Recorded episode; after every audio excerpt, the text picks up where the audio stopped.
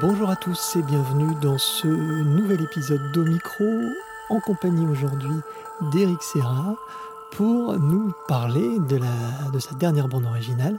Anna, le film est sorti début juillet, donc vous pouvez encore aller euh, le voir au cinéma. Bonjour Eric Serra. Bonjour.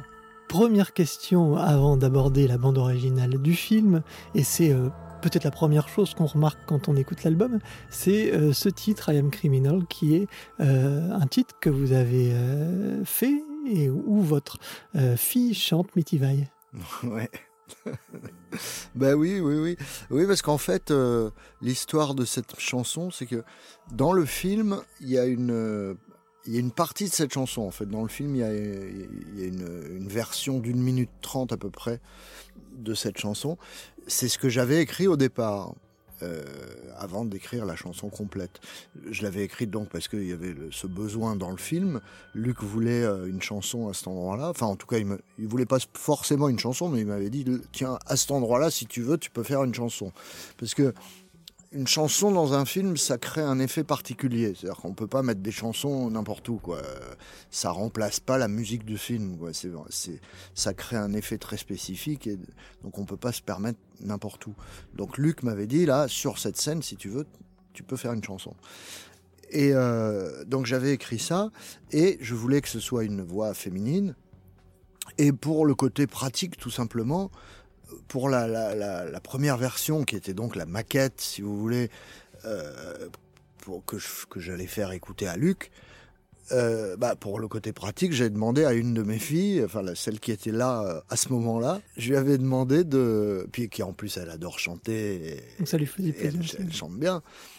je lui avais demandé de, de, de, me faire la maquette, quoi. Mais c'était vraiment pour la maquette. Je, je pensais. Euh, je pensais que c'était vraiment, voilà, c'était par la maquette. Et euh, je, parce qu'en plus, oui, c'est la, la, scène était un petit peu, c'est une scène un petit peu sexy comme ça.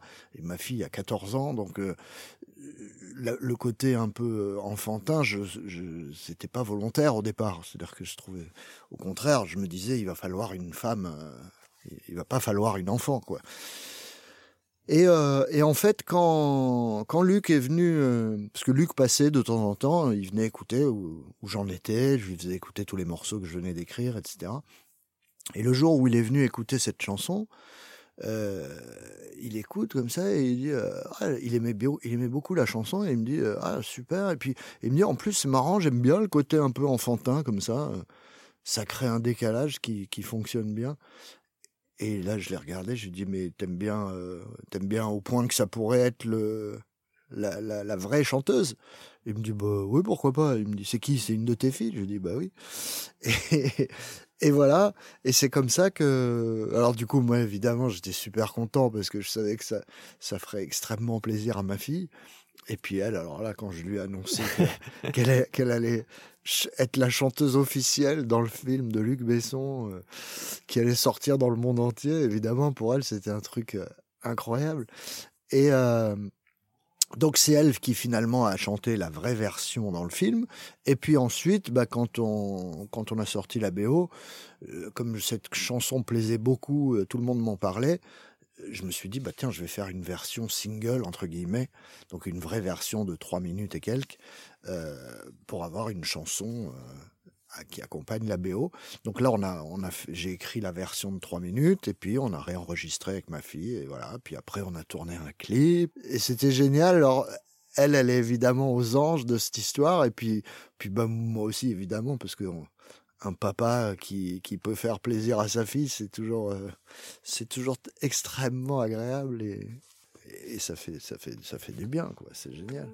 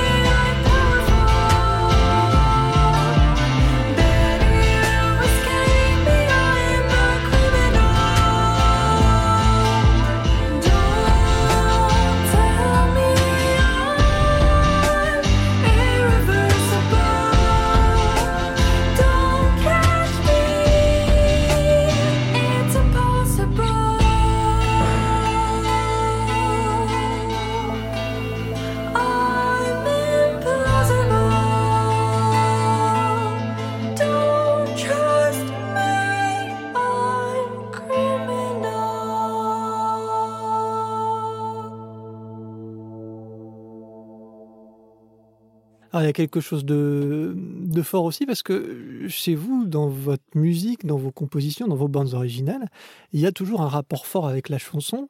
Euh, D'ailleurs, euh, on, se souvient aussi de, l'album que vous avez sorti, Eric Serra, en, solo, euh, c'était à la fin des années 90. Donc, il y a vraiment quelque chose qui vous lie aussi à la chanson au sein même d'un film, au sein même du- d'une bande originale. Bah disons que oui, enfin c'est pas forcément d'ailleurs. C'est surtout que moi j'ai un rapport à la musique de film qui est un peu particulier, c'est-à-dire que moi j'ai jamais, à l'origine, j'ai jamais pensé faire de la musique de film. euh, J'en avais ni l'idée ni l'envie. Euh, J'étais musicien et j'écoutais de la pop. euh, je, jouais de la de la pop. Du, je suis passé par le jazz rock aussi. le- enfin oui, ce qu'on appelle maintenant plutôt fusion ou jazz, mais en fait qui à l'époque s'appelait le jazz rock. Et, euh, et, et, et quand j'ai commencé à faire de la musique de film totalement par hasard, parce que Luc me l'a demandé pour son, le- le- ma toute première musique, c'était son premier court métrage, euh, on avait euh, 18 ans. Bah, moi, j'avais aucune euh, référence de musique de film, aucune influence, aucune référence. Donc toutes mes références, c'était ce que j'écoutais, donc c'était la pop, Floyd, euh, voilà, oui. Et, et forcément, bah, dans la pop, il y a beaucoup de chansons. Et donc pour moi, mettre une chanson euh, dans un film, quand je peux, bah, évidemment que j'adore ça. Puis j'adore euh, chanter moi-même, puis j'adore écrire, écrire des chansons. C'est c'est pas la même chose que d'écrire de la musique instrumentale. Et j'aime vraiment les deux, quoi. Donc euh, donc voilà, je me suis, dès le départ, je me suis pas posé plus de questions que ça. Et puis à chaque fois que je pouvais mettre une chanson, bah, j'étais content. ouais. Ça conclut un peu un film aussi, c'est une manière de, de, de mettre un point final à un film. Oui, en plus, ça permet d'avoir un, un morceau qui soit un peu représentatif de, de, de, de tout le film, enfin, ou de toute la BO, enfin, qui soit un peu le porte-parole de la BO. Euh, donc ouais, c'est quelque chose que j'aime bien faire. Puis encore une fois, ouais, c'est vraiment pas du tout le même mode d'écriture, quoi. Une chanson et, et un instrumental, c'est pas du tout pareil. Et pourtant, cette chanson AM Criminal, elle irrigue un petit peu la BO quand même. On, a l'impression qu'elle influence un petit peu le score et on la retrouve par moments, euh, cette thématique un petit peu. Alors, alors, en fait, c'est le contraire. C'est-à-dire que j'ai commencé, j'avais écrit le thème principal, euh, enfin un des thèmes principaux, mais qui est devenu le thème principal du film, euh, donc que j'utilise plusieurs fois dans le film. Et en fait, cette chanson a, a découlé de ce thème principal. Euh, ensuite, évidemment, elle, a, elle contient plus de choses parce que c'est une chanson, donc il fallait euh, qu'il y ait un peu couplet, refrain, etc. Euh, mais, mais, mais à la base, oui, le thème est le thème principal du film, mais c'est euh, c'est pas la c'est pas la chanson qui a influencé le film, c'est le, le contraire. Ouais, ouais.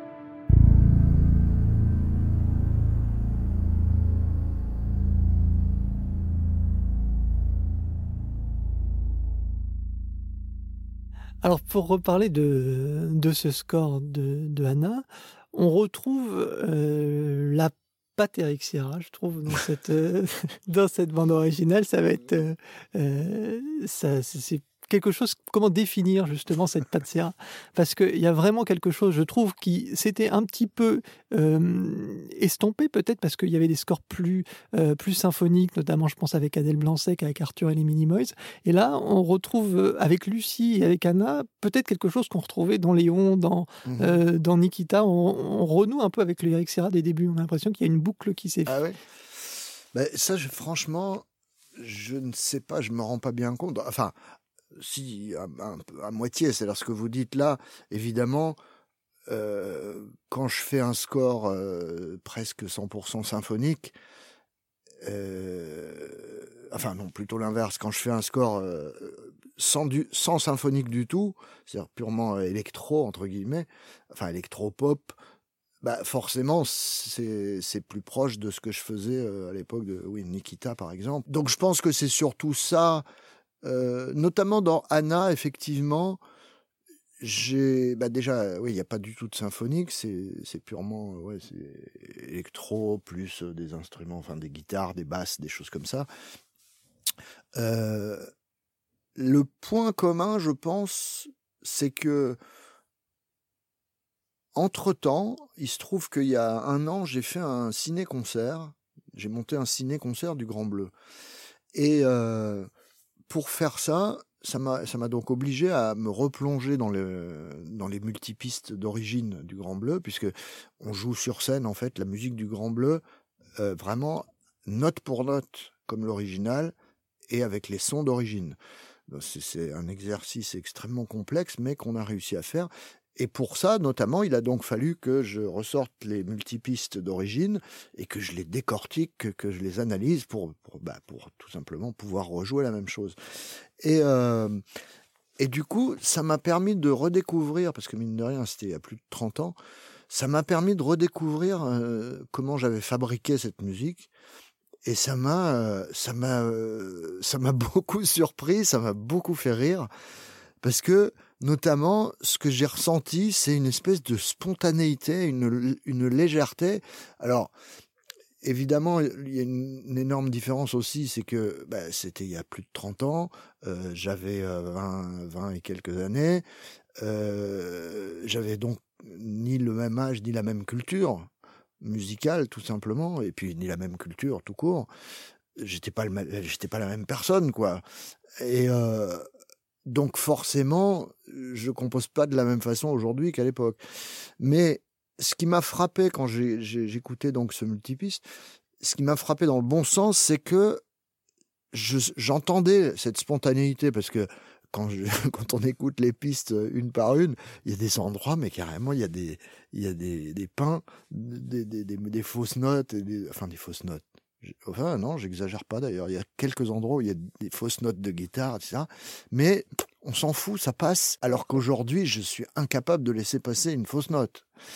Et, euh, et bref, et puis, et puis aussi des, des, des, espèces de phrases de synthé ou de super euh, que j'ai trouvé super enfantines quoi et, et, et rigolotes, mais qui font le Grand Bleu quoi, qui font euh, la musique du Grand Bleu. Et et donc ce qui m'a frappé c'est ça. Je me suis dit waouh, je me posais beaucoup moins de questions à l'époque, j'étais beaucoup plus spontané, etc.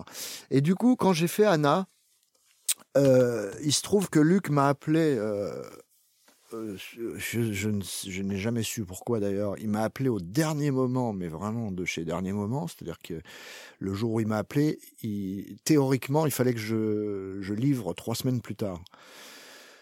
Euh, ce qui était euh, impossible. Et donc finalement, au fil du temps, il m'a rajouté quelques jours par-ci, quelques jours par-là. Et donc, euh, finalement, j'ai fait la, toute la musique du film en, je sais pas, un mois et demi, ce qui pour moi est très très court. Je, je, je suis pas spécialement rapide normalement. Et euh, donc, franchement, c'était très court. J'avais une pression énorme. Et du coup, au départ, quand, oui, donc quand il m'a appelé, qu'il m'a dit, t'as trois semaines. Euh, là, bah, je me suis dit, là, j'ai vraiment pas le temps de tergiverser et j'ai pas le temps de me poser de questions. Et comme j'avais eu cette expérience de, de, de, de réécouter le Grand Bleu, je me suis dit, bah, ça tombe bien. Ça va me permettre de réessayer de faire, euh, de faire ça, c'est-à-dire d'être spontané et de, de, voilà, la première idée, c'est la bonne.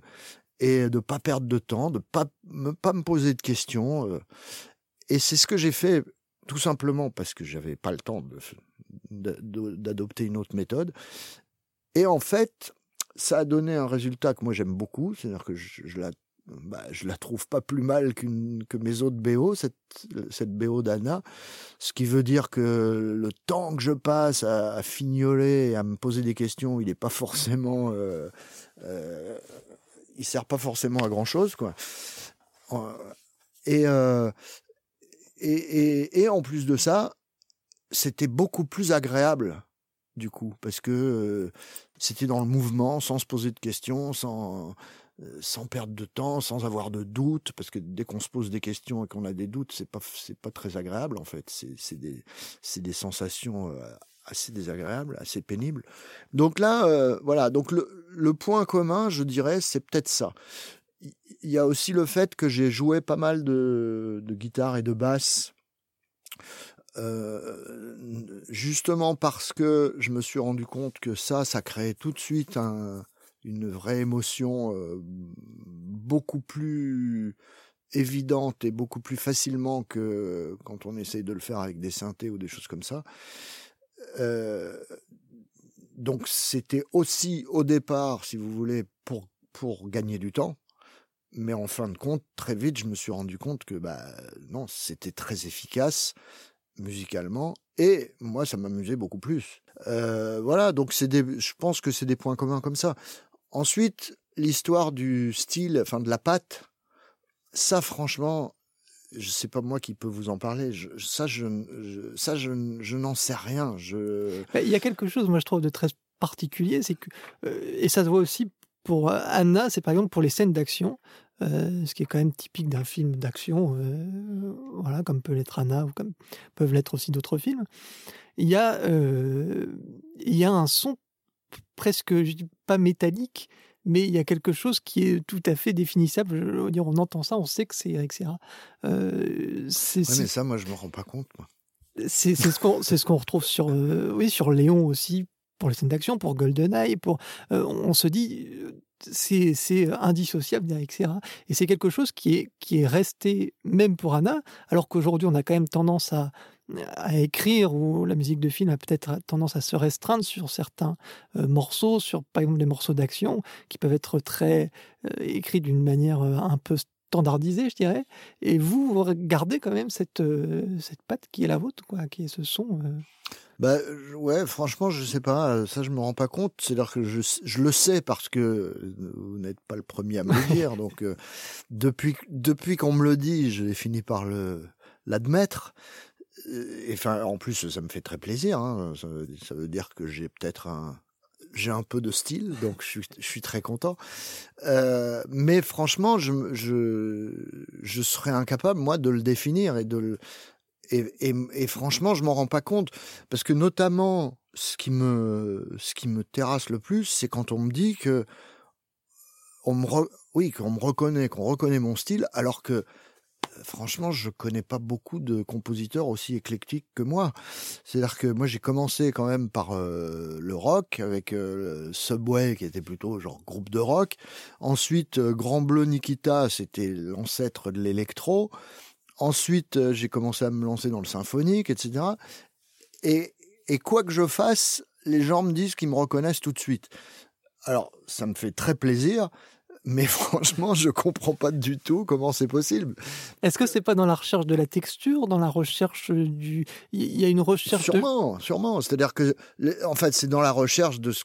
Moi, moi, quand, quand je compose de la musique, la seule chose que j'essaye de faire, c'est de me faire plaisir et, que ça me plaise, que, que cette musique me plaise euh, et qu'elle exprime ce que j'ai envie d'exprimer. Euh, et, et, et, je, je travaille, je fignole jusqu'à ce que ça, jusqu'à ce que ça me plaise.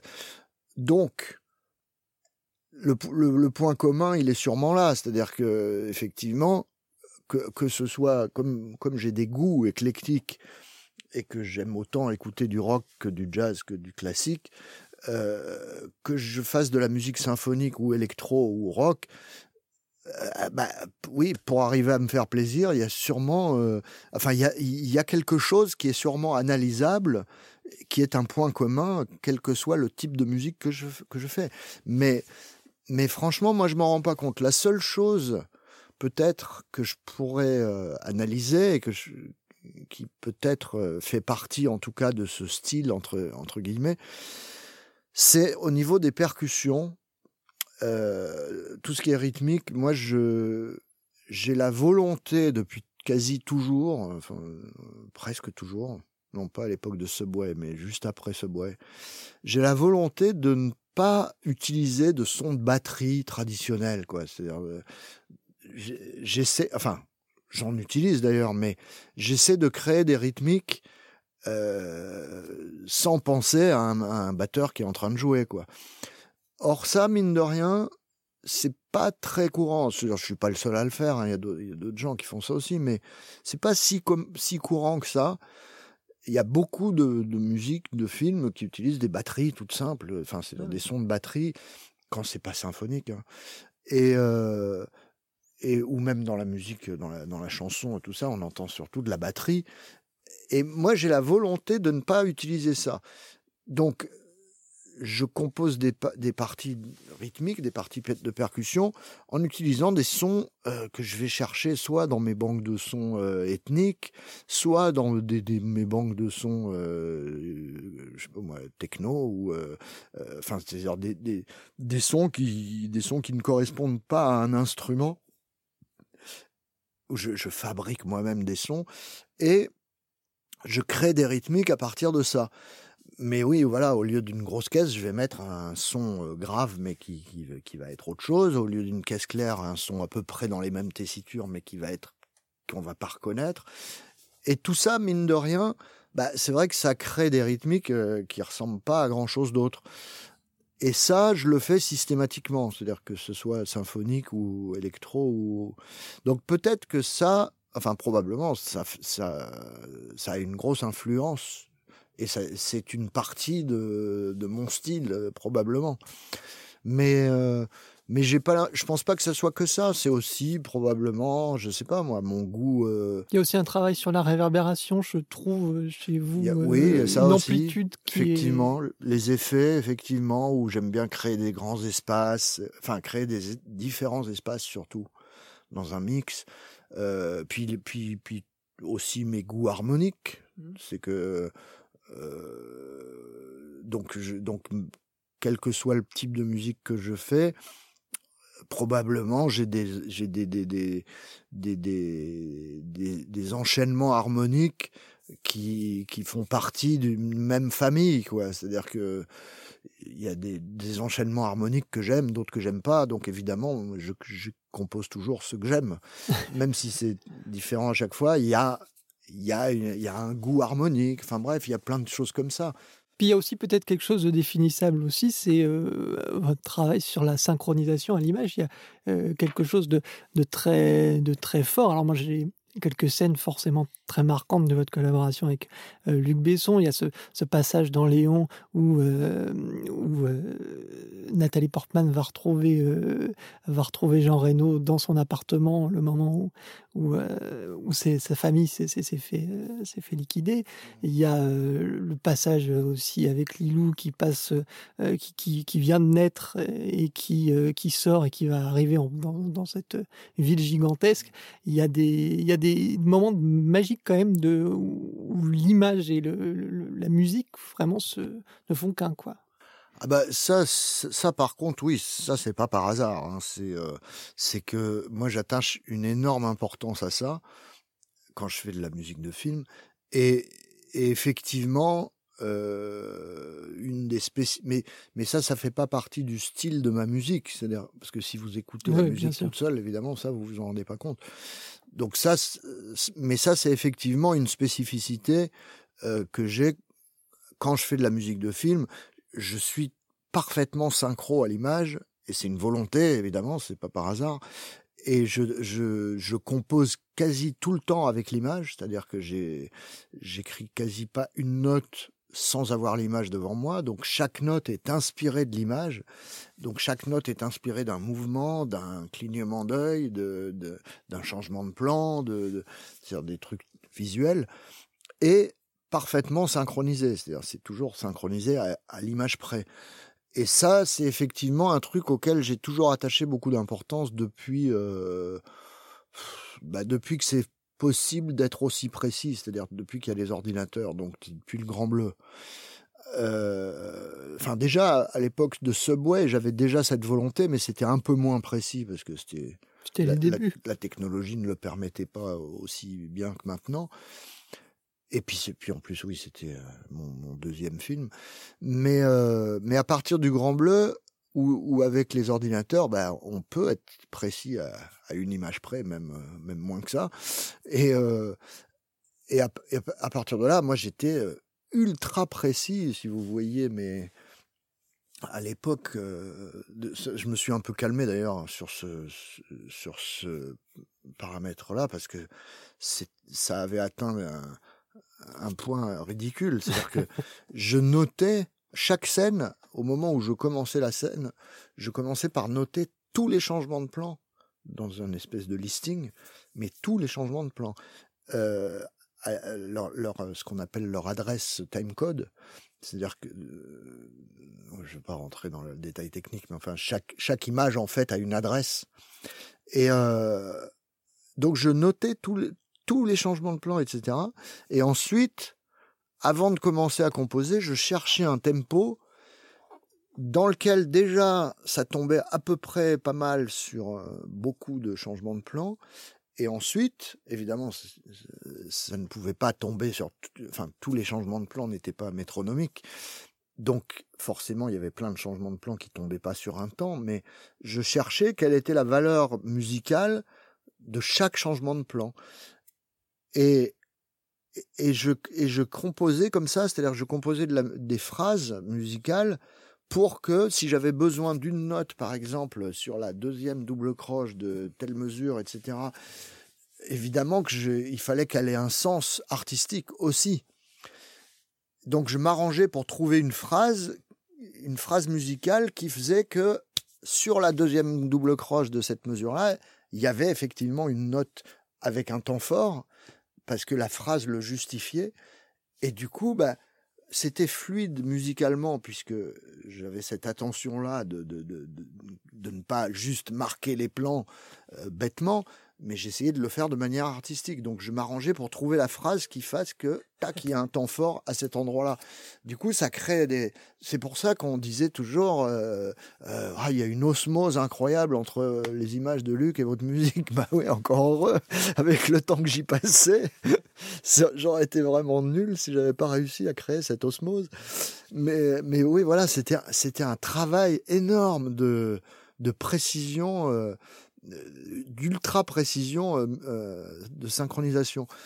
Et, euh, et en fait, comme j'ai compris très vite que c'était justement, oui, ce que, ce que les gens percevaient comme de l'osmose, enfin, c'était effectivement de l'osmose, sauf qu'elle n'était pas miraculeuse.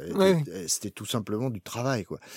Et, euh, et, et, et, et du coup, après, j'en ai effectivement fait un peu mon, ma spécialité, quoi. C'est-à-dire que j'ai j'ai continué à faire ça. En plus, enfin, ça me plaisait. En plus, c'était c'était c'était voilà, c'est comme ça que ça m'inspire la musique de film. C'est comme ça que ça ça me donne envie de le faire, quoi. Ça ça m'excite, ça m'amuse, quoi. C'est un jeu, c'est comme un jeu. Et, et du coup, j'ai utilisé ça tout le temps, euh, y compris quand je suis passé au symphonique, etc. J'ai continué à utiliser ça. Et or, c'est vrai qu'il y a peu de gens. Ça, par contre, c'est un truc que j'ai qui m'a surpris, c'est qu'il y, a- il y a très très peu de compositeurs de films qui font ça. Euh, À ce point-là, je pense qu'il y en a en aucun. Je pense que je suis le seul à être aussi euh, malade de ça. Euh, Il y en a qui après, bon, se font, enfin, ils font quand même, ils essaient d'être à peu près synchrones, mais c'est toujours très à peu près. C'est-à-dire qu'il y a des points de synchro au sein, Oui, de- voilà, mais c'est pas une synchronisation constante. Voilà. Quoi. Alors que moi, c'était un truc de malade. Alors ça, je me suis un peu calmé maintenant parce que j'en avais marre aussi au bout d'un moment de m'apercevoir que oui, les gens, les gens captaient euh, 1% de, Du travail de ce travail-là. Donc c'était un peu frustrant quand même. C'est-à-dire que ça m'amusait, mais ouais, c'était un peu frustrant de, c'était un peu ingrat quoi. Et euh, donc j'ai, j'ai, je me suis un peu calmé. J'ai toujours la volonté d'être bien synchrone à l'image, mais quand même pas à chaque changement de plan, etc. C'est-à-dire maintenant je fais plus ça et ça me fait gagner un temps fou quand même.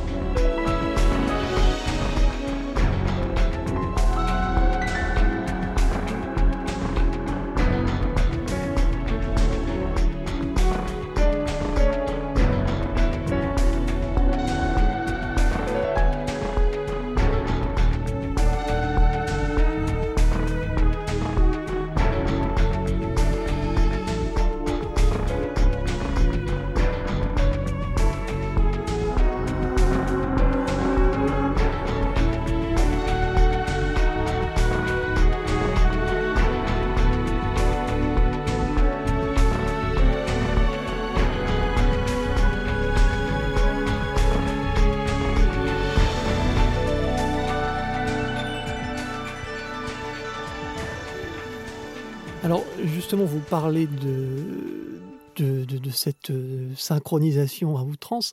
Euh, Il y a euh, aussi quelque chose de particulier, c'est que vous avez presque été un pionnier, je dirais, dans la musique électronique à l'image en France. Et, euh, et vous avez vu la MAO qui a véritablement changé euh, entre le Grand Bleu euh, à, la, fin des années 80 et puis, je dirais, le bouleversement au, début des années 2000, enfin à la fin des années 90, début des années 2000, où, vraiment la MAO se, démocratise. Comment vous avez accueilli vous ce changement et est-ce que ça a bouleversé votre façon de faire justement ou pas tant que ça puisque finalement vous l'avez un peu accompagné cette arrivée? Bah, euh, moi, ce qui a bouleversé ma façon de travailler, c'est le, le tout début, oui, de des ordinateurs, enfin de la MAO. Oui. Euh, moi, j'ai été effectivement, comme vous dites, au, au tout début de ça. J'ai été, euh, je me souviens même avoir fait les, les maquettes de Subway avec un ordinateur, alors qu'à l'époque, c'était vraiment expérimental. C'est-à-dire que c'était, un- c'était impossible. C'est d'ailleurs pour ça que j'avais fait que les maquettes avec, hein, parce que c'était impossible à utiliser professionnellement. C'était trop euh, embryonnaire.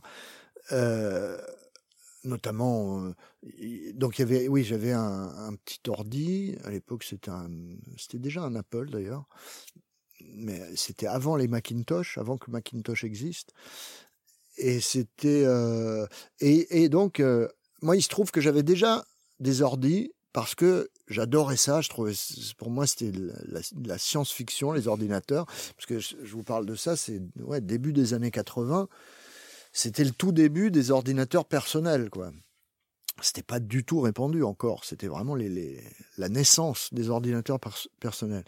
Et à l'époque, un ordinateur personnel, ça voulait dire que vous le branchiez, vous allumiez, et il y avait un petit curseur vert sur fond noir qui apparaissait, et c'est tout. C'est-à-dire que il fallait, pro- il fallait faire de la programmation, il fallait être programmeur. Sinon, il se, il se passait rien, quoi. Il n'y avait pas des logiciels euh, de, de quoi que ce soit.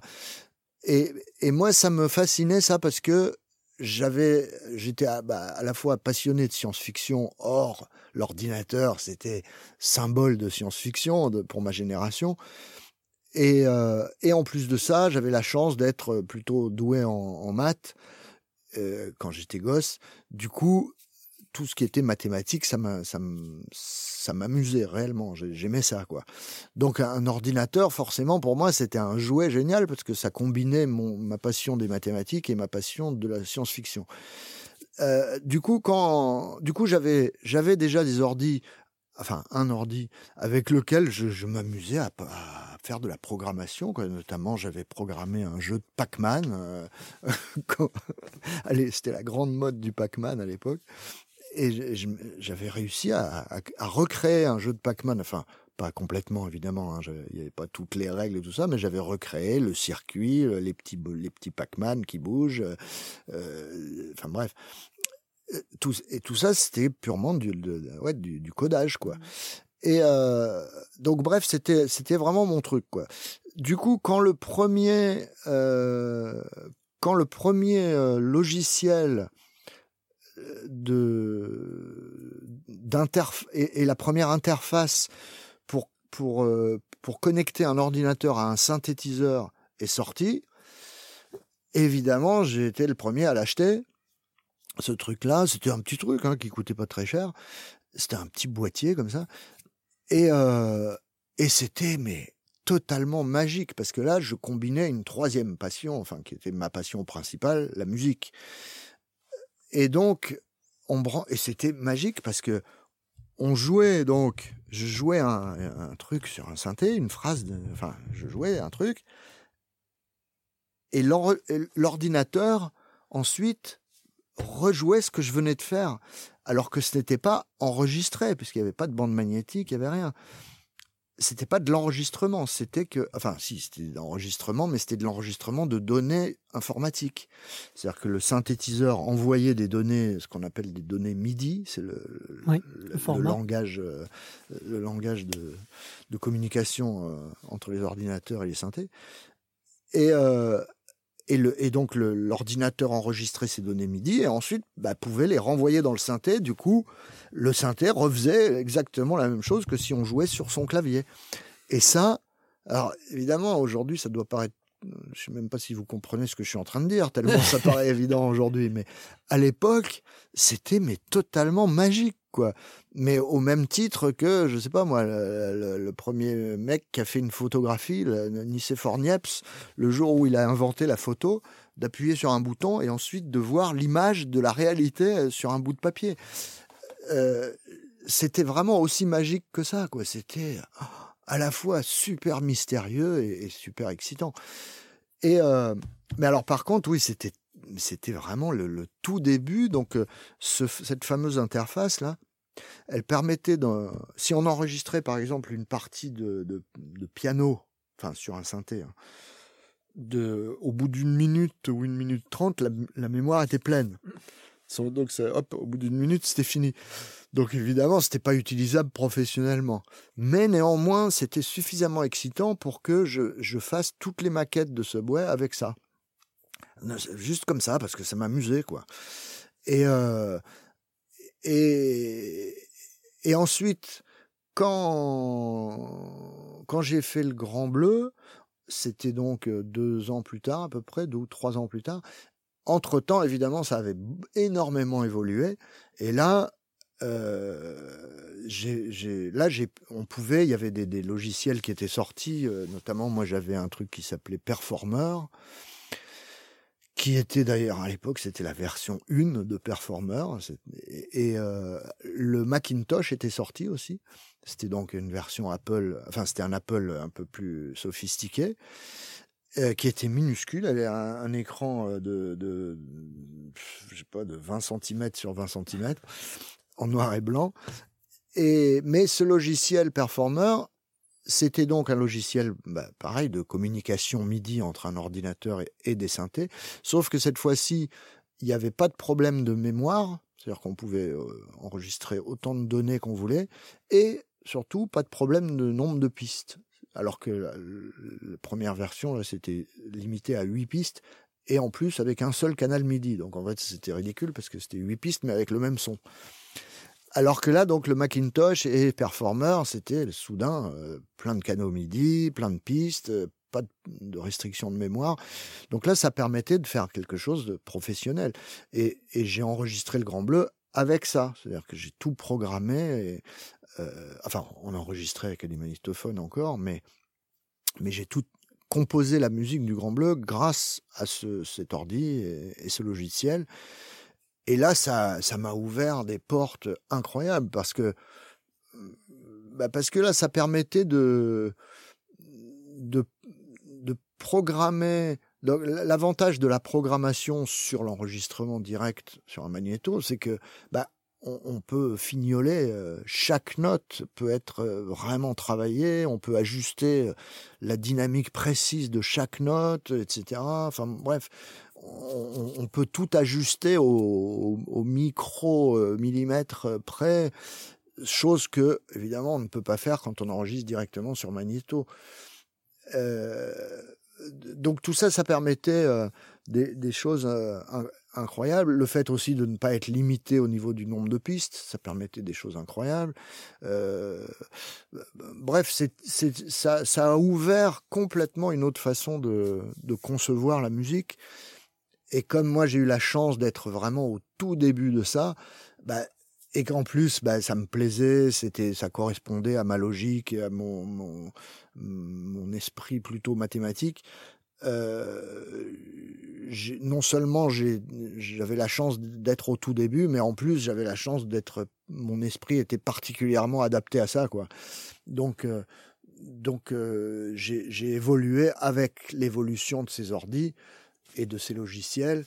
Et, au fil du temps, après, quand vous parlez d'une autre révolution fin des années 90, début des années 2000, moi personnellement, je l'ai pas ressenti vu que j'étais déjà dedans depuis tellement longtemps. C'est-à-dire que, enfin, oui, c'est pour ça d'ailleurs, ça me fait un peu marrer quand j'entends parler de la musique électro. Euh, euh, oui, le Grand Bleu, c'était quoi? C'est de la musique électro.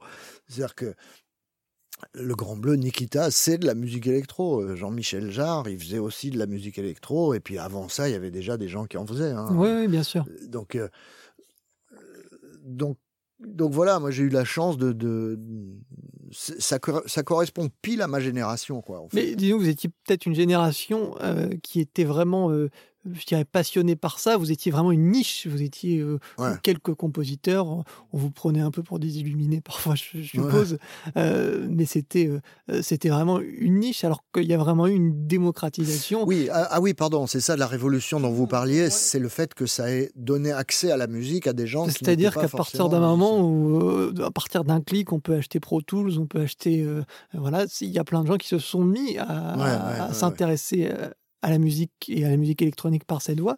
Mais euh, paradoxalement, oui, je trouve que ça avait tant, au moment où ça s'est démocratisé, on a sorti, enfin, senti presque euh, une créativité qui a baissé d'un coup.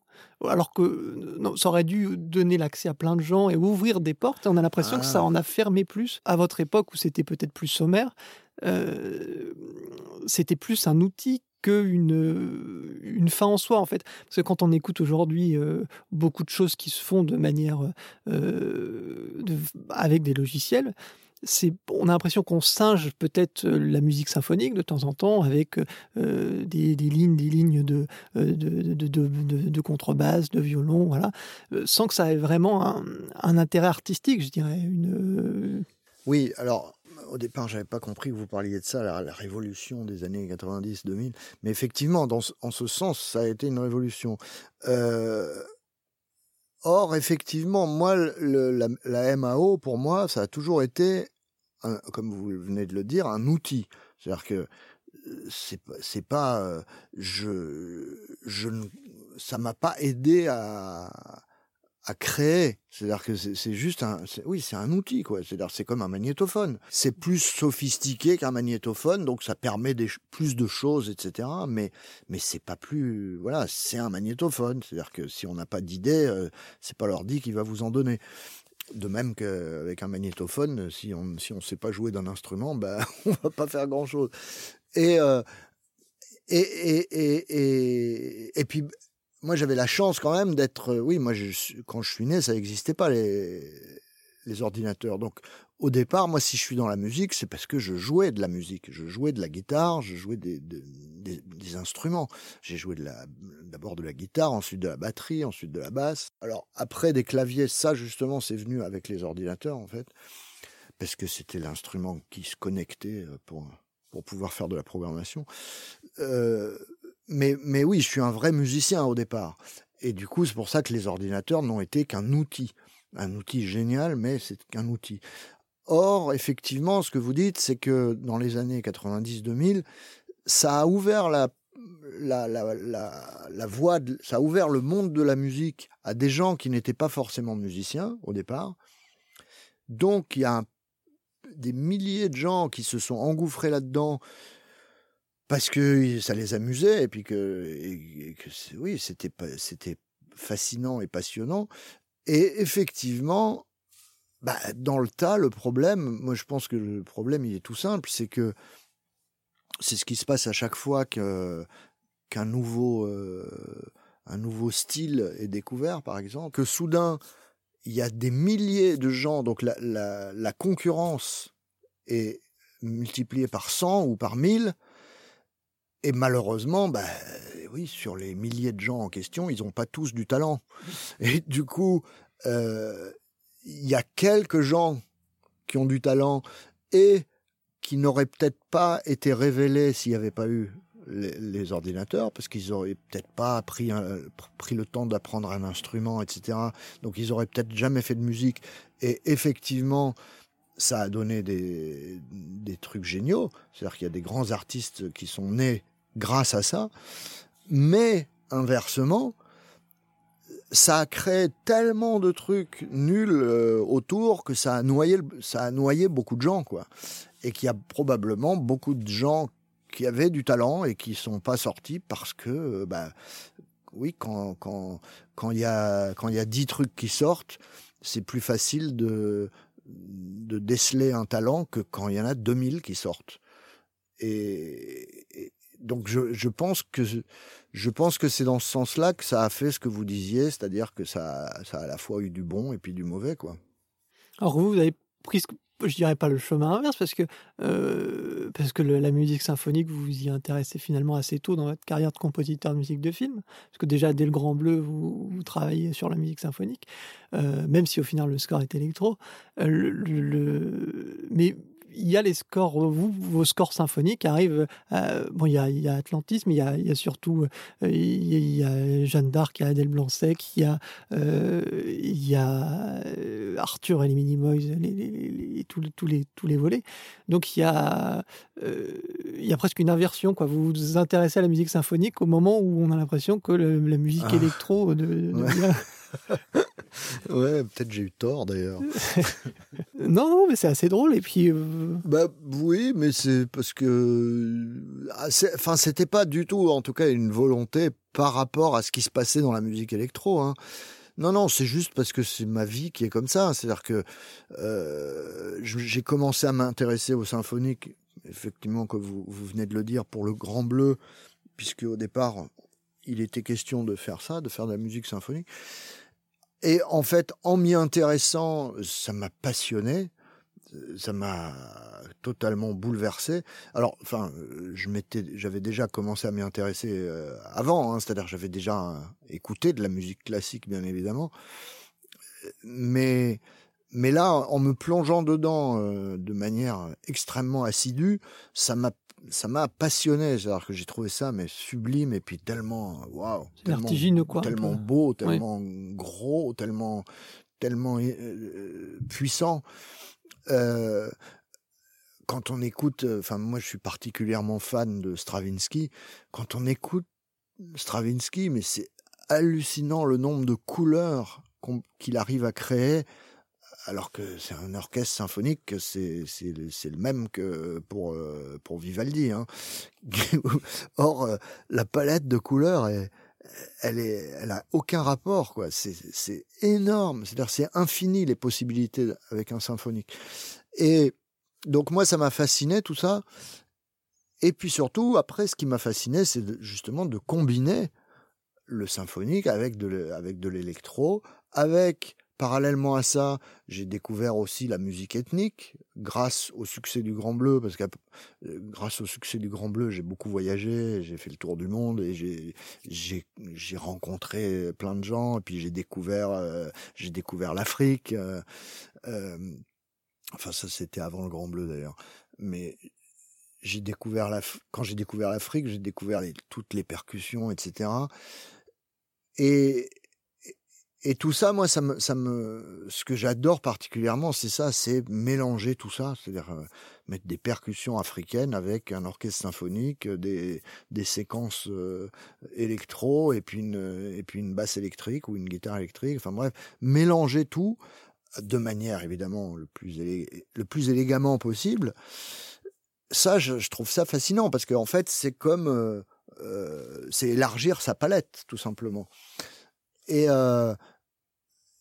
Mais, voilà, en fait, le, pourquoi je me suis mis au symphonique plus tard, bah, c'est parce que ouais, moi j'étais autodidacte, donc le, symphonique c'est venu plus tard par volonté, et puis comme c'est magnifique et que c'est fascinant, bah, je, je me suis mis à l'utiliser, et, puis et puis voilà, j'ai ja- j'ai jamais fait, en fait, j'ai jamais fait quoi que ce soit pour suivre une mode.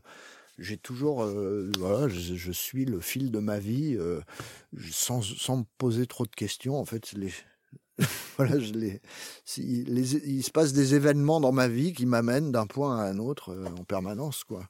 Mais vous suivez quand même aussi des la filmographie de Luc Besson, puisque vous y êtes très, vous êtes Ah très bah, lié oui. forcément avec lui, Oui. euh, qui passe un peu par, euh, par tous les styles aussi. C'est ça qui doit être aussi riche en tant Oui, que oui, compositeur, puisqu'on on touche aux films d'action, on touche aux films historiques, on touche euh, aux films de science-fiction. Il y a vraiment euh, toute la, la palette de. Ça, c'est l'avantage de la musique de film, ouais. C'est qu'on, peut, du coup, euh, on peut se permettre de, bah déjà, comme vous dites, les influences, les inspirations sont totalement variées et, et éclectiques, et ça permet du coup de faire des musiques très éclectiques aussi, parce que ouais, quand on prend, je sais pas, Subway, qui est plutôt rock, Grand Bleu Nikita, plutôt électro, ensuite des trucs plus sym- symphoniques, ensuite des trucs mais qui combinent tout ça. Un artiste peut pas faire ça. La musique de film permet ça, et ça c'est ça c'est génial.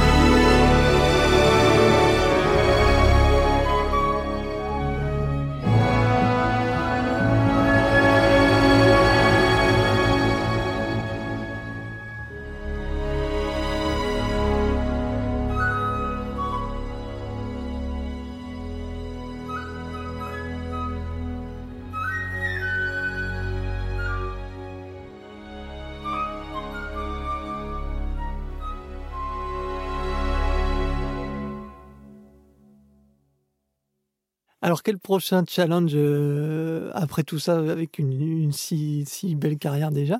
Comment vous, avez envie maintenant de mener votre carrière? Est-ce que euh, vous avez euh, des, des- volontés particulières, des styles de films particuliers que vous préférez à travers enfin, toutes les expériences que vous avez eues? Ou est-ce qu'au contraire, vous voulez vous lancer dans des projets peut-être plus personnels, à l'écart peut-être un peu de la musique de film? Qu'est-ce qui vous... En en fait, les trois, les trois, il y a trois, trois pôles principaux, si vous voulez, qui me, qui m'intéressent. Bon, musique de film, oui, j'ai pas spécialement envie d'arrêter parce que j'aime, j'aime ça, j'aime faire ça. C'est un travail particulier que j'aime beaucoup, qui, me, euh, ouais, qui, que j'aime bien faire. Euh, maintenant, les styles de film, non, c'est pas tellement le style du film qui m'importe, c'est le rôle de la musique dans le film qui m'importe. Euh, c'est pour ça que, par exemple, Luc, comme vous, l'avez dit aussi, il a fait beaucoup de films qui n'ont aucun rapport les uns avec les autres. Néanmoins, si Luc m'appelle et qu'il me demande si je veux faire la musique de son prochain film, je lui dis oui sans savoir ce que c'est. Parce que le point commun, si vous voulez, à chaque fois dans ces films, c'est que la musique a un rôle important. Et c'est ça, moi, qui me, qui me, qui me, qui m'intéresse, évidemment. Parce qu'après, euh, euh, parce que mon goût euh, en tant que spectateur n'a aucun rapport. Quand travailler sur un film, c'est pas du tout comme aller voir un film. Donc, euh, vous savez, c'est comme les, souvent, là, quand, enfin moi j'en ai pas fait beaucoup d'ailleurs, mais les gens qui font des comédies, euh, on leur on leur dit, euh, oh vous avez dû vous marrer en faisant ce film. Euh, non, pas spécialement. Un- une comédie, c'est pas plus facile à faire que qu'un drame. Et c'est pas plus drôle. Alors bon, un petit peu quand même, parce que dans une comédie, par définition, il y a des comédiens rigolos. Donc, donc peut-être qu'il y a des moments où il, où il se marre un peu plus, mais, mais sinon, globalement, non, c'est le même travail, quel que soit le style. Et donc, moi, dans la musique, c'est la même chose. C'est-à-dire que. Donc, j'ai pas un style de film que je préfère, euh, sur lequel je préfère travailler. Euh, simplement, je dis, voilà, parce que la musique a un rôle important, et idéalement que ça soit pas. Si, je préfère un, film euh, euh, plutôt euh, avec des grands espaces et des. C'est-à-dire un, un film où il, où il va pas y avoir trop de barouf, euh, de bruitage et de coups de feu et de, et de crissement de pneus, évidemment, parce que forcément, ça, ça, ça gêne la musique. Donc, c'est- donc idéalement, je préfère quand il n'y a pas trop de bruit. et puis, euh, et puis que qu'il y ait de l'émotion, c'est-à-dire que je que je puisse moi amener de l'émotion avec ma musique parce que c'est c'est ce que je sais le mieux faire quoi. C'est mais mais voilà après que ce soit euh, un drame ou un film de science-fiction ou, euh, ou un film d'aventure, ça j'ai pas j'ai pas de préférence particulière. Donc j'ai envie de continuer à faire ça, mais j'ai aussi euh, j'ai aussi envie de faire euh, d'autres choses. C'est-à-dire j'ai pas envie de faire que de la musique du film. Euh, Parce que la musique de film, bah, on se met au service d'un on se Une met au service d'un film, donc on se met au service d'un autre. Donc j'aime bien faire ça, mais j'ai aussi moi des choses que j'ai envie d'exprimer euh, personnellement. Donc euh, j'ai alors j'ai fait qu'un seul album euh, solo jusqu'à maintenant, mais je suis en train d'en faire un autre justement là en ce moment, un projet perso euh, qui, qui sera donc mon, deuxième projet perso, qui a aucun rapport avec le premier d'ailleurs, mais qui est un, un, un vrai beau projet dont, dont qui, qui m'excite beaucoup et qui est il est pas tout il est pas encore fini mais enfin il est bien avancé j'en suis à peu près au deux, disons aux deux tiers et euh, c'est un truc que j'ai signé avec euh, ça va sortir chez MCA euh, Universal. Et donc ça devrait sortir je sais pas je pense au printemps l'année prochaine. Donc ça voilà. C'est euh, une autre facette voilà que que j'aimerais bien euh, continuer par la suite, c'est-à-dire de, Qui sera dans, quand même de la chanson ou alors on sera dans. c'est un mélange des deux. C'est-à-dire qu'il y a, il y a mon côté musique de film, si vous voulez. C'est-à-dire que c'est- pas des chansons juste euh, couplet refrain, couplet Oui, oui. refrain, pont. Euh, Mais il y, a des- il y, a une- y a des parties instrumentales, des parties chantées. Et, et puis même quand je fais des chansons, moi j'essaye de... Oui, il y, a un- il y a quand même un côté... euh, enfin que les gens interprètent comme musique de film. Moi, je vois pas ça comme ça parce qu'en fait, c'est juste que, euh, j'aime bien créer des, couleurs particulières, des univers spécifiques. Euh, ce qui ne fait pas de mal à une chanson. Au contraire, je trouve que c'est c'est encore mieux quand c'est comme ça. Mais souvent, les gens, euh, c'est ça qu'ils trouvent cinématographique, quoi. Le fait que ça, le fait que ça crée une émotion. Et euh, donc voilà, ce côté-là aussi, c'est un truc que j'ai envie de, développer. C'est-à-dire que euh, même si j'ai fait un seul album solo, euh, qui était il y a euh, 20 ans, euh, j'ai- j'aimerais bien que le donc le deuxième va sortir prochainement. J'aimerais bien que le troisième ne soit pas dans 20 ans. donc ça, ça voilà, j'ai envie de de, de de me consacrer un peu plus à ça. Et sinon, euh, et sinon, la troisième facette de, ce que j'aime le plus faire dans la vie, c'est le- c'est les concerts. Donc j'ai euh, un groupe euh, et on, fait quelques concerts. Malheureusement, pas assez à mon goût parce que j'adore ça vraiment. C'est euh, mon premier métier au départ. hein. C'est quand même comme ça que j'ai commencé. C'est en tant que musicien, euh, performeur. Enfin, sur scène. Et euh, donc ça, c'est ça, c'est aussi quelque chose que j'ai envie de, non seulement de continuer, mais de développer. Même, j'aimerais bien avoir plus de concerts que ça, quoi. Et c'est euh, le, le ciné-concert qui a été organisé autour du Grand Bleu, vous avez fait plusieurs dates, euh, mais qui était euh, vraiment un travail très particulier et très, très pointilleux, qui vous a redonné peut-être un petit peu envie d'écrire, de, de, de faire de la, euh, refaire de la chanson, mais refaire aussi derrière, ça veut dire refaire des tournées, refaire... Non. de- Non, non, parce que des concerts, j'en ai toujours fait. Et j'en ai fait donc beaucoup quand j'accompagnais notamment Igelin euh, Mhm. dans les années 80. euh, donc des concerts, j'en ai fait énormément. Et, c'est vraiment ce que j'aime le plus. quoi. J'ai commencé, mes- les tout premiers concerts que j'ai fait, j'avais 11 ans. C'est vraiment un plaisir que j'ai découvert très très jeune. Et, j'ai toujours euh, gardé ce- cet amour fou pour ça, pour la scène. Donc c'est pas du tout le ciné-concert du Grand Bleu qui m'a donné cette envie. Je l'avais déjà depuis très longtemps. Elle était bien ancrée. Et à la limite, oui d'ailleurs quand, quand je parlais de mon groupe tout à l'heure, justement, je faisais pas du tout référence au ciné-concert du Grand Bleu. Parce que le ciné-concert du Grand Bleu, c'est un autre groupe que j'ai monté spécifiquement pour ça. Parce que c'est un exercice très particulier qui n'a pas grand rapport avec mon groupe. Euh, et je suis très content de le faire. D'ailleurs, on part en tournée l'année prochaine avec ça, avec le, le Grand Bleu. Il y a une grosse tournée au mois de mars, c'est une tournée des Zéniths en France. Et je suis très content de ça. Mais euh, non, quand je parlais de, de, de, de faire plus de concerts, je parlais surtout de mon groupe où c'est beaucoup plus libre. Parce que le ciné-concert Grand Bleu, comme je vous le disais au début, on joue la musique du Grand Bleu note pour note avec les sons d'origine. Donc il y a zéro liberté, quoi. C'est-à-dire tout est écrit à la note près. Et, et comme on joue en synchro avec le film, c'est à la note près et à l'image près.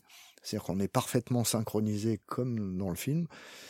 Donc c'est un exercice extrêmement compliqué et extrêmement stressant. C'est-à-dire c'est c'est euh, le plaisir ne vient qu'à la fin du concert à chaque fois quand ça a marché, quand ça quand il n'y a pas eu de- d'incident, on se dit ouais on a réussi.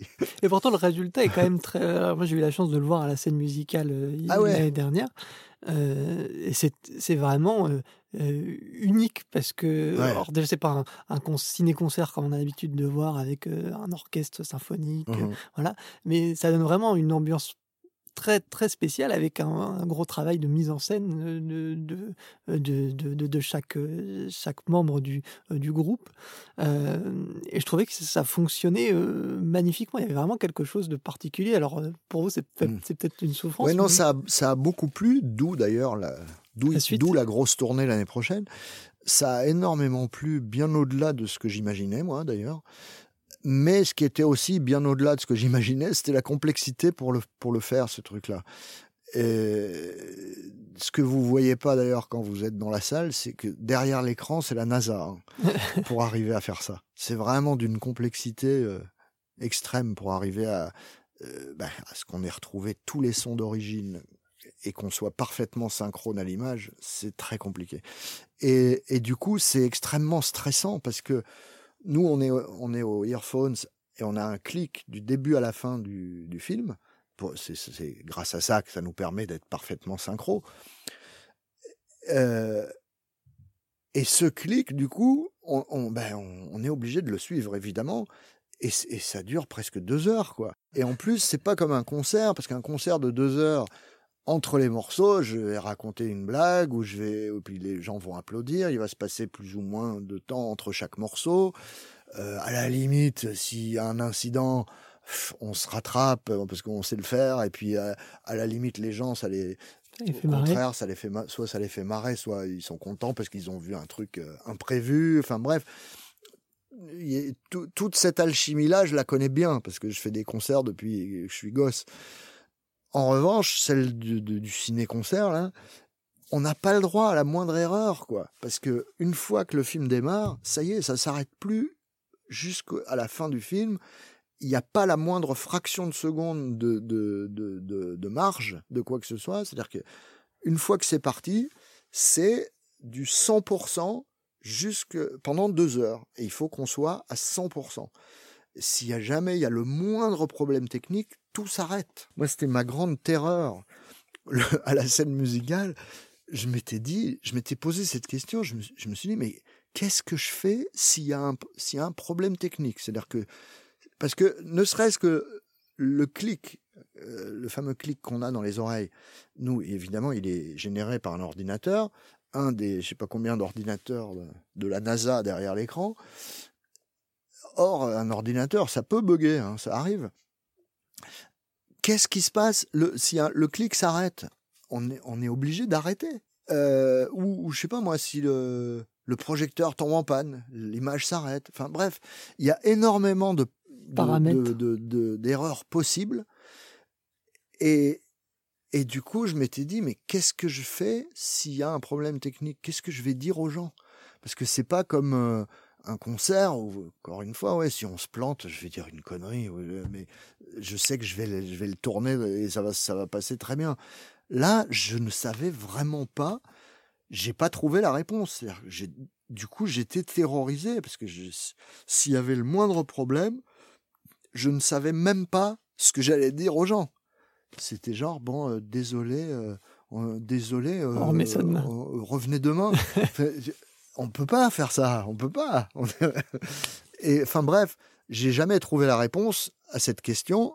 Heureusement, Il n'y a pas eu de problème. ça s'est bien passé. Mais là, on va faire une tournée de 30 dates. Euh, ça multiplie par 30, donc le, le les erreurs possibles. Et donc, je suis d'avance terrorisé. Euh, donc, c'est donc le plaisir, il est juste de ouais de, de relever le challenge, quoi.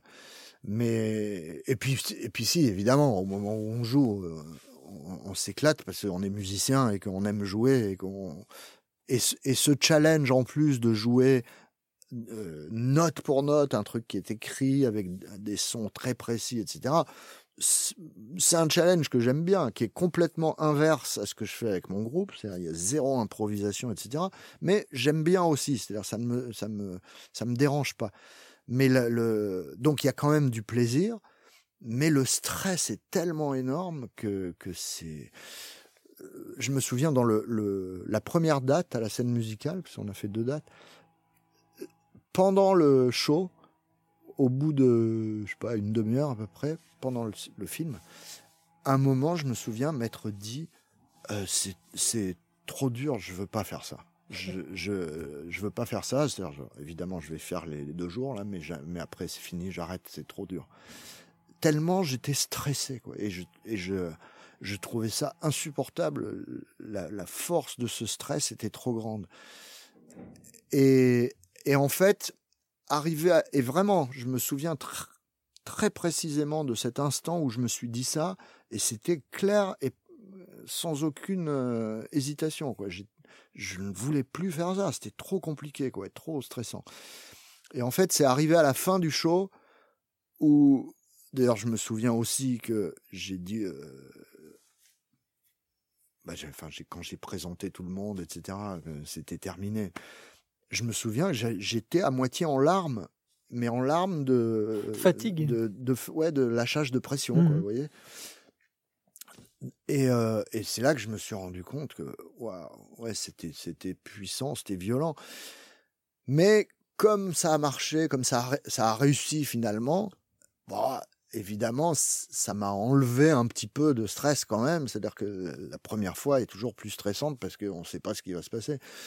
Donc quand ça s'est passé bien une fois, évidemment qu'il y a toujours des erreurs possibles, mais ça veut dire aussi que ça peut se passer bien deux fois. Voilà. Et euh, du coup, j'ai, je me suis dit bon, ok, allez, on va le refaire. Et puis j'ai accepté de faire cette tournée là. Euh, donc je sais qu'il va y avoir du stress, mais je sais qu'il y a aussi euh, du plaisir quand même. Mais euh, mais ouais, ouais, c'est un exercice vraiment très particulier. Quoi. Alors qu'avec mon groupe, c'est vraiment l'inverse. Il y a beaucoup d'impro. Avec mon groupe, on joue en fait essentiellement des enfin on reprend mes musiques de film, mais mais alors là justement totalement arrangées différemment, euh, adaptées pour le groupe. Alors, il y a quelques trucs qu'on joue euh, assez similairement, hein, comme les, trucs du Grand Bleu, par exemple, c'est assez similaire. Euh, les trucs de, je sais pas moi, de Subway, c'est similaire. Mais en revanche, on- pour vous dire, on joue un truc d'Arthur et les Minimoys. Or, c'était 100% symphonique. Donc euh, là, c'est forcément donc une adaptation pour le groupe. Et euh, donc, c'est des versions euh, parfois fondamentalement différentes, mais dont on reconnaît, on reconnaît les thèmes quand même. Et on se sert de ces thèmes et il y a beaucoup d'improvisation. C'est un, un groupe un peu fusion. Si vous voulez, c'est un groupe entre, c'est entre Pink Floyd, euh, Magma et, euh, et, Miles Davis, quoi. C'est-à-dire que c'est, à la fois pop, jazz euh, et avec une énergie rock. Et, euh, j'adore ce groupe. On, c'est vraiment, on, on s'éclate comme, comme des gosses quand on est sur scène.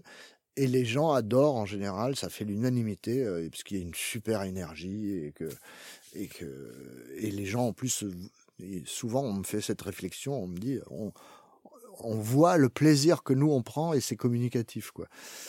Et euh, donc ce groupe, euh, et j'adore vraiment ce groupe, mais encore une fois, ouais, c'est vraiment à l'extrême inverse de, du ciné-concert. Alors toutes les facettes d'Eric Serra seront donc euh, à retrouver très bientôt. Il y a déjà Anna que vous pouvez euh, vous procurer euh, en, en digital, c'est sûr. Je ne sais pas si le CD, s'il y a un CD Il prévu. est sorti en CD, ouais, en CD aussi en, en physique. France. Prochainement, du coup, au printemps prochain, un album personnel, le deuxième pour Eric Serra.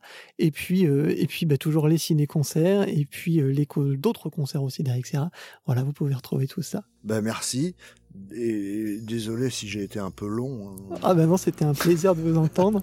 Et, euh, et ben on se dit euh, peut-être à très bientôt. Et pour, pour les auditeurs, très prochainement sur la Grande Évasion. Au revoir à tous.